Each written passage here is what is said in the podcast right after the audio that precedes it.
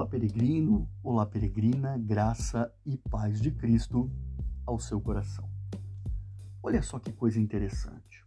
Uma recente pesquisa revelou que metade dos americanos que se consideram cristãos não acreditam que Satanás exista.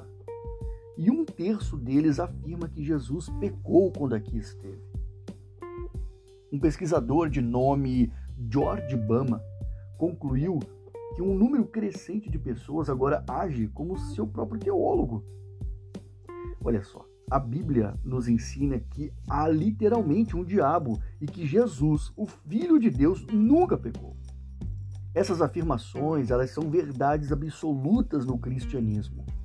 E mesmo assim, ainda há muitas pessoas que se dizem crentes, mas não entenderam isso.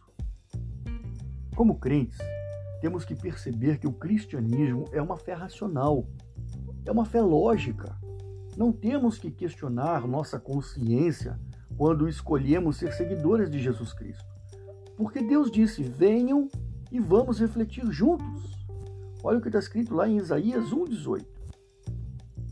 Deus está efetivamente dizendo: vamos fazer isso direito, ajustar sua mente, entender as coisas.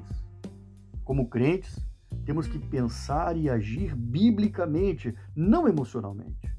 No entanto, muitas pessoas hoje em dia, quando se trata de Deus, agem só com emoção.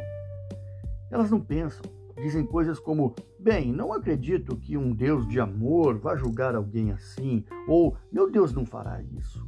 Ou então aquela mais clássica de todas: eu sou apenas uma pessoa muito espiritual mas precisamos pensar cuidadosamente sobre essas coisas. Nós precisamos estudar Deus. Recusamos a teologia, recusamos o estudo de Deus para o nosso próprio mal. C.S. Lewis disse: se você não ouvir a teologia, não significa que você não tenha ideias sobre Deus, significa que você tem um monte de ideias erradas. Nossa experiência é nunca ser a base para a teologia. Ao invés disso, é a teologia que deve ser a base para nossas experiências.